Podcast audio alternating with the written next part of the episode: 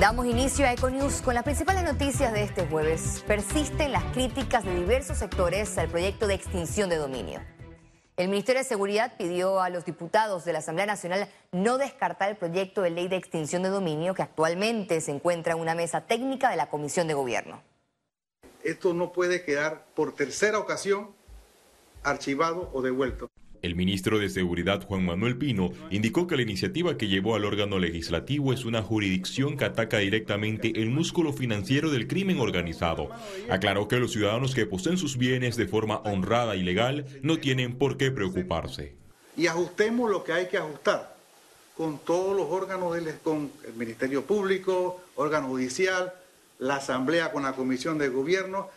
Es un tema de legal y de tecnicismo no es un tema de populismo, es un tema que requiere Panamá. Ese es el punto de vista que nos mantenemos y es el Ejecutivo el que no va a retirar esta ley.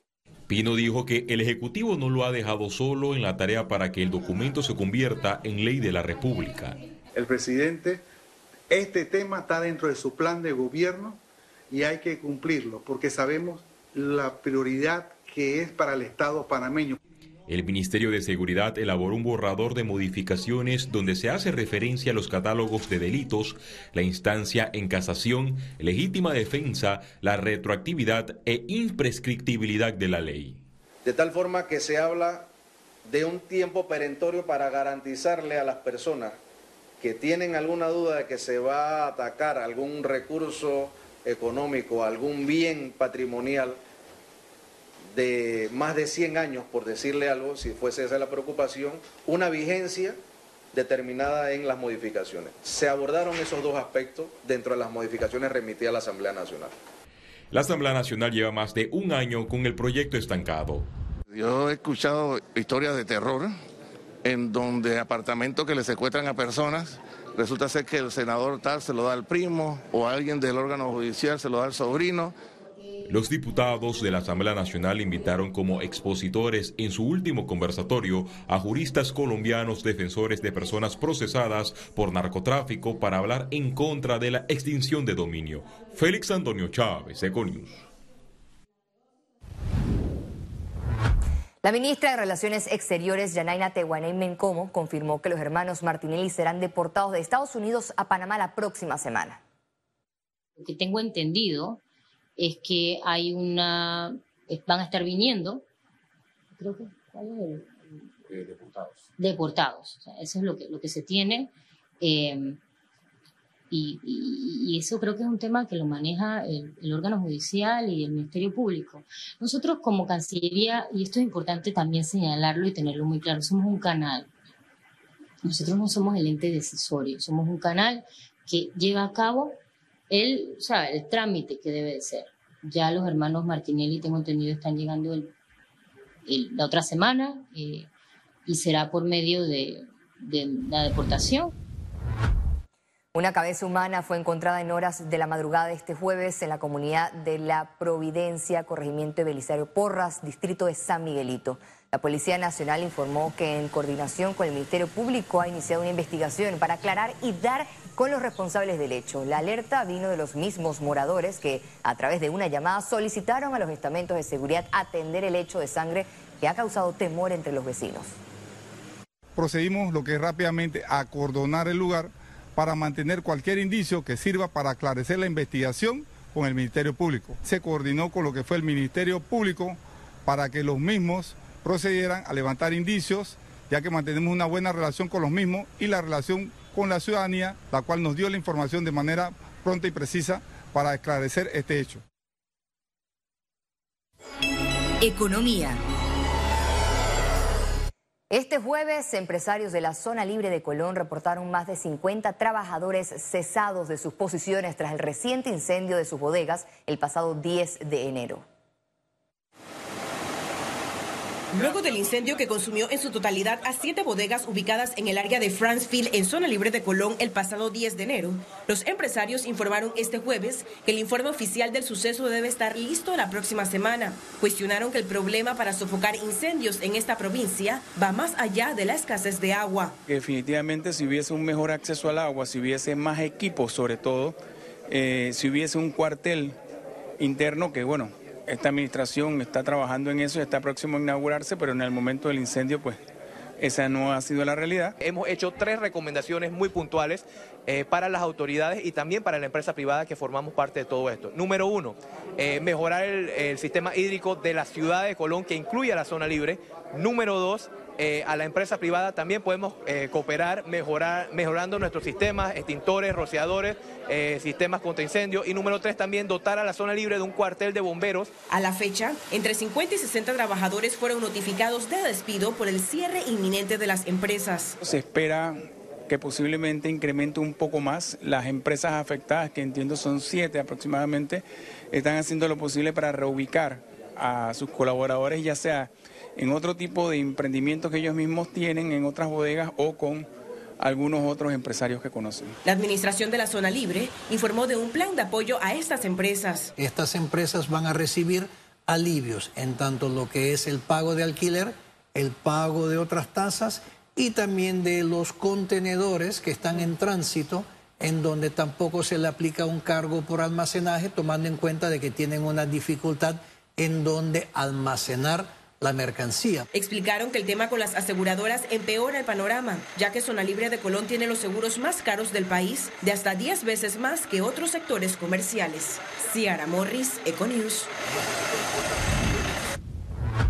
Panamá requiere redoblar esfuerzos para alcanzar un crecimiento sostenido de su economía, así lo apuntaron empresarios y economistas en un conversatorio realizado este jueves.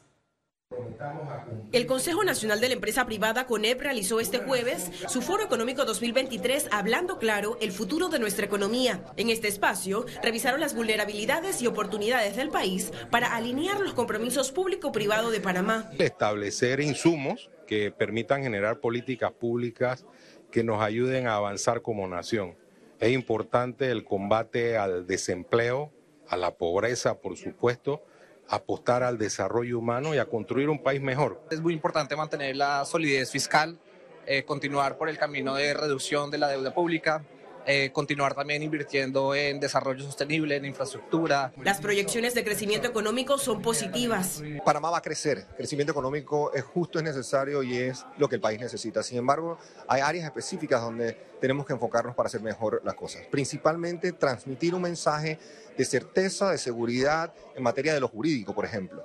La inversión extranjera directa en Panamá ha venido cayendo los últimos tres años. Entonces, y eso pasa precisamente porque hay aprensión, porque hay algún tipo de miedo. Eso tenemos que atacarlo de, raíz. Sobre la caja de seguro social mantienen la preocupación por el agotamiento de las reservas para el plan de invalidez, vejez y muerte.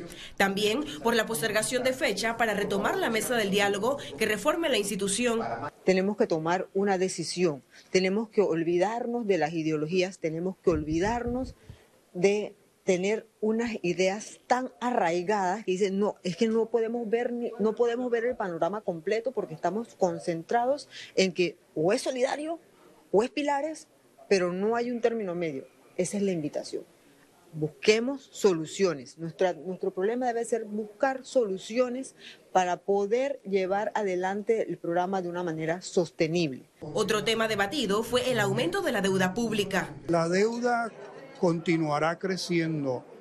Eh, eh, usted, no le puede, usted no le puede pedir a un, a un país que no se endeude. Uno de los retos que tiene esta administración, que ya está terminando, y la próxima será generar niveles de ahorro que le permita, si no pueden financiar toda su inversión, una buena parte de ella y por lo tanto reducir los niveles de endeudamiento. Las estimaciones de crecimiento económico en Panamá para este 2023 están entre el 4 y 7%. Ciara Morris, Econews. Tigo ha invertido más de 400 millones de dólares en infraestructura, modernización y expansión de la red en Panamá desde que inició su proceso de fusión. En conferencia de prensa, la empresa, con cuatro años de operaciones en el país, informó que en este 2023 proyecta invertir más de 100 millones de dólares. Esto con el objetivo de continuar el desarrollo de autopistas digitales que cierren la brecha digital y permitan una transformación tecnológica inclusiva en el país. 250 mil panameños se conectan a través de 311 antenas que hemos implementado desde el 2019 hasta finales del 2022 pero no paramos ahí. En el 2023 vamos con 40 sitios adicionales y vamos a ampliar nuestra cobertura de hogar eh, a 90 mil eh, hogares nuevos con eh, nuestra red de Internet hogar de fibra óptica. Conexión financiera con Carlos Araúz. Los impuestos son tributos que los ciudadanos están obligados a pagar como consecuencia de determinados hechos. Algunos consideran que los impuestos son una amenaza para la sociedad y muchas personas señalan que esto es un problema importante. Pero de esto y más nos hablará nuestro economista Carlos Araúz. Adelante, Carlos. Gracias, Valeria. ¿A quién le gusta pagar impuestos? A nadie, eso está claro. El tema se complica un poco más cuando hay evidentes malos manejos en la administración de la cosa pública por poco más de dos décadas. Y peor aún, un sistema de justicia que deja caminar impunemente a muchos.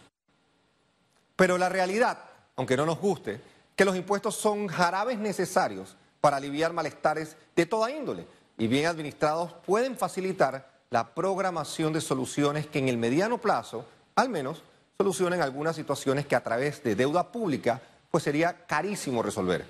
Es probable que esta sea una opinión poco popular, pero está sustentada por estadísticas y data. En la región no existe un impuesto al consumo más bajo que en Panamá. Para una economía que sigue descansando en el comercio al por menor, en el consumo y en la construcción como motores vitales, nuestro ITBMS podría ser fuente de ingresos adicionales para finalmente llevar agua potable a las 24 de diciembre o a mañanitas. No solo el 7% de IVA es el más bajo, pero muchas veces no llega a las arcas del Estado. Apenas el 3.4% del ITBMS cobrado entra en la cuenta operativa en la Dirección General de Ingresos. Esta situación es inadmisible. Ahora bien, mientras Latinoamérica promedia un 22% de ingresos en concepto de tributos, en Panamá apenas con suerte llegamos a 13.7%, mientras países de la OCDE andan por 39%. Estamos hablando que con una más eficiente recaudación que vaya de la mano de una revisión profunda de exoneraciones y otros escapes fiscales que son difíciles de justificar, los montos por recaudarse andarían por no menos de 3.500 millones de dólares. ¿Por qué no animarnos a una reforma fiscal que genere recursos para evitar más endeudamiento? ¿Por qué no autoimponernos una camisa de fuerza para que cada centavo que entre a las arcas del Estado, producto de una posible reforma fiscal, vaya a un fideicomiso que cree nuevos recursos para el programa de invalidez, vejez y muerte? Y que la reforma no esté dirigida, como usualmente ocurre, a la clase media, sino que las tasas efectivas de recaudación en el segmento corporativo alto estén alineadas con la realidad mundial.